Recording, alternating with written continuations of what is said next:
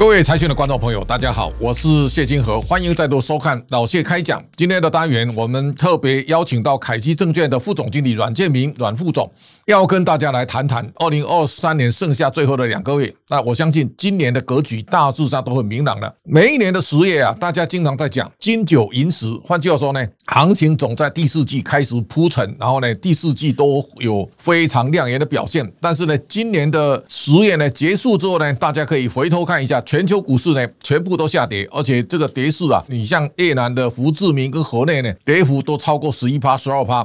同时呢，我们也看到在东南亚市场呢，今年的泰国股市啊，跌了十六点八。新加坡理论上是中国的资金净移入最多的国家，但新加坡的市场呢，今年跌了百分之五点八三，看起来这个是灾情很惨重的。那我们也看到道琼指数今年前十个月呢，大概下跌百分之二点二，所以美国也是一个上半年大涨之后呢，下半年呈现一个跌势。台股今年表现相对可圈可点，到十月为止呢，台股涨十四点二八，这个涨幅仅次于日本的十八点九七。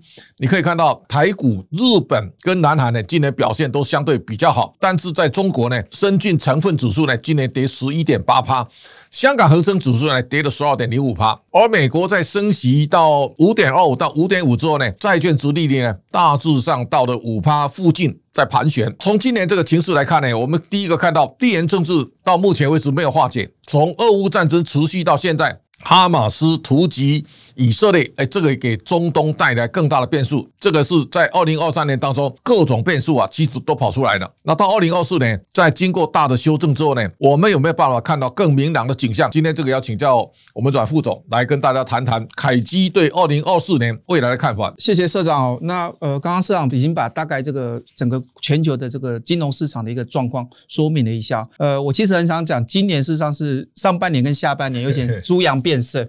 我记得年终的时候跟社长一起在做巡回演讲的时候，大家对下半年的看法事实上还算蛮乐观的。那今年第一季呢，大概是呃军工股，再来第二季哦那个 AI 腾空出世，那么促使了整个像台湾、美国的股票市场大幅的上涨。那我们在年初的时候也在看这个美国的殖利率嘞，大概会维持在三点七五到三点二五。啊，可是现在利率呢，事实上在四点九，前几个礼拜呢，到最高来过突破五个 percent。那么二零二四年大家的看法是怎么样？根据 IMF 跟联博的资讯的这个最新的预测，以色列跟那个哈马斯的这个战争是十月初十月七号开始的。IMF 的数字事实上没有把这个。战争的因素考虑进去，那么联博的数字呢，事实上已经把战争的这个因素考虑进去了。那么中东的地缘政治对整个世界的经济的有一定的影响程度。二零二三年到二零二四年，这整个经济的成长率应该是趋缓的，大概美国、日本、中国大概都是这个样子。那么唯一有不同的地方是在于欧洲。那么欧洲由于这个利率的上升还没到这个限制性的利率的水准，今年的基期也相对的比较低，所以明年的这个欧洲的经济成长率应该会高过今年的经济成长率。在美国来看的话，整个经济成长率呢还是会维持在一个呃相对比较好哦，尤其在上半年应该会比较好。那么可随着这个所谓的企业的借贷的活动，还有私人的借贷活动。逐渐的下降，很有可能在年中，就是二零二四年的年中，或许会进入衰退。好，可是这个东西可能会比较接近大家所认为的软着陆，明年会大概接近这种软着陆的状态，应该会是百分之六十。凡是什么？很简单，不着陆。嗯，哦，不着陆就经济继续狂奔。那这样的状况可能会造成美国的联准会会继续升息。好，那这种状况大概是百分之二十。那另外一个什么，就是硬着陆，那这个大概也是百分之二十的机率。那这大致上是在经济状况我们认为的看法。好，大概现在我们看到二三年的很多的经济数据啊，现在你看中国的第三季的 GDP 对四点九，对，美国也有四点九，对，所以。同样四点九，这个里面内容差很多，差很多了哈。台湾我们大概现在预估大概第三季会在二点三左右哈，全年大概一点五。最近大家看 IMF 哦，他也对台湾很看衰嘛哈。那我就啊，上次我记得二零二零年的时候呢，IMF 的首席经济学家呢 Gopinath 哦，那个印度裔的美国的经济学者。他说台湾会衰退三点三了哈，那最后出来台湾成长是三点三六。IMF 每一年对台湾都低估，但是台湾基本上来讲，二零二一年的时候呢是六点五三，是不得了的哈。那二零二二年哦，也大概三点三哦。疫情三年，台湾表现可圈可点。二零二二年呢，到第四季，台湾变成负的零点七八。没错。我想到第四季刚好台湾对比是去年的负成长，对，所以我相信成长会会蛮蛮蛮大的了哈。所以今年的情况来讲，我认为保一保二其实都不重要。为什么？台湾走过很高的基期了哈。那现在这个看起来就是说，好，中国现在看起来它是在往下，而且态势很鲜明哦。那美国现在其实在升级到一个五趴左右呢，它所产生的后坐力啊，其实会非常大。美国经济咨商协会哈预测二零二四年全球大概二点四了哈。对，那大家都有各种不同的看法。嗯，如果从经济增长率的角度，凯基对二零二四年有什么样的看法？好，那我觉得美国公债的殖利率五趴，我想是一个很重要的一个点哈，因为它是一个所有评价的一个定锚。来看美股的话，OK，美股的盈余的成长率在今年第一季、第二季都是负成长的，对，那第三季开始变成正成长，那么第四季的成长幅度会再更高，所以我们来看美国的明年二零二四年的看法的话，应该是以获利为主要的一个重点。那么我们现在来看哦，那大概明年的获利呢，现在市场上的预估大概在十个 percent 到十二个 percent。好，那很重要的一个原因是什么嘞？呃，我觉得基本上这个制造业的 PMI 数字已经落底了。好，那开始在往上走了。大家可以观察一下，其实美国的 PMI，你看制造业跟服务业哦，比较像一个什么萝卜蹲，好，一个蹲完之后，立过来就会一个再上来。好，所以之前当制造业的 PMI 下去了之后呢，服务业的 PMI 是在往上走的。那么很重要的什么？库存。好，科技业的这个库存呢，事实上也开始已经消化了。我想从台湾的很多的这个科技厂商，尤其像 TSMC 之前的法说业也在指出这一点。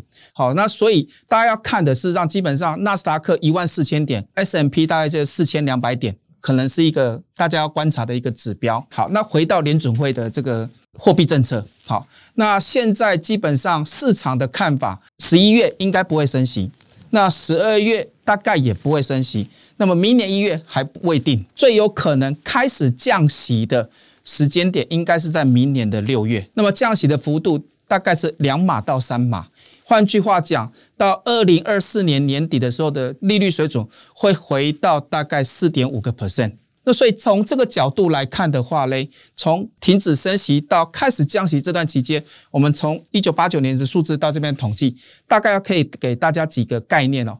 大型股的表现会高于小型股，防御型的股票会高于循环型的股票。那么成长型的类股呢，在第一季可能会受到比较大的压抑，那么到下半年成长股才会有比较有表现。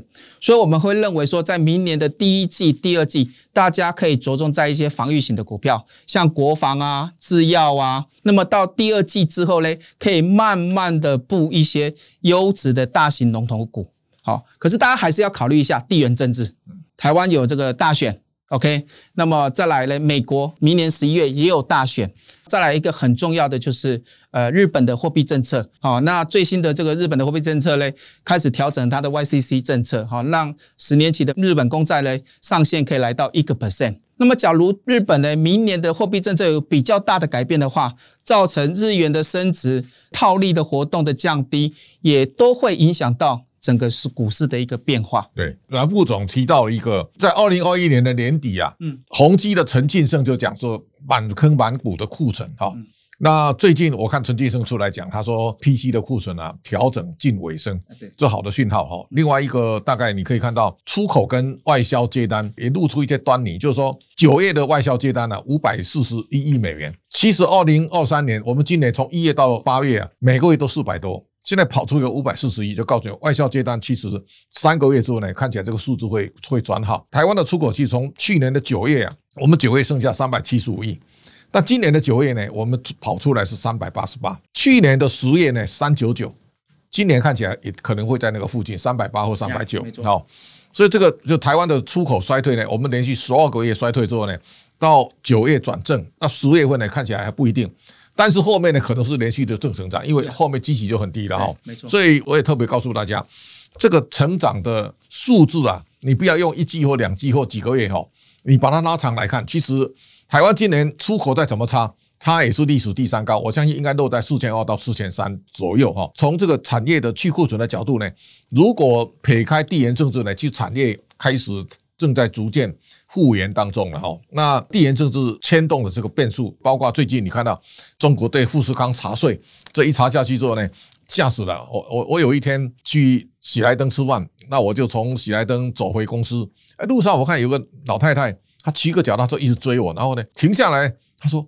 啊，我红海就嘛别人赚，所以代表台湾的散户投资人，在这么多年，其实大家跟红海是有感情的了哈。啊，突然之间来这么一个变化呢，我相信这是让大家想想象不到的哈。所以我们现在看美国的 CPI 哦，现在有一些变化，就是说，二零二二年的六月啊，九点一，对，那今年的六月呢是剩下三，最低就三的了，因为它基期高嘛哈。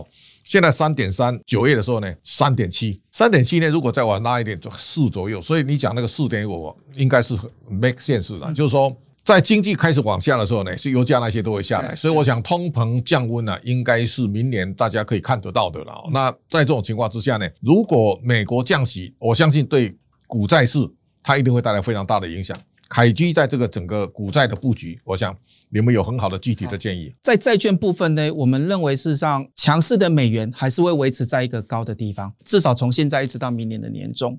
所以我们会很建议投资人，因为美元很强哦，那相对台币，其实台币今年很弱，也 很很弱哈。那很多人事实上在这时候啊说啊，没有错，美国的利率事实上是很高的哈，可我根本就换不下去去买美元的债券。那我们会考虑说，事实上一些非美元的债券，我举个例子。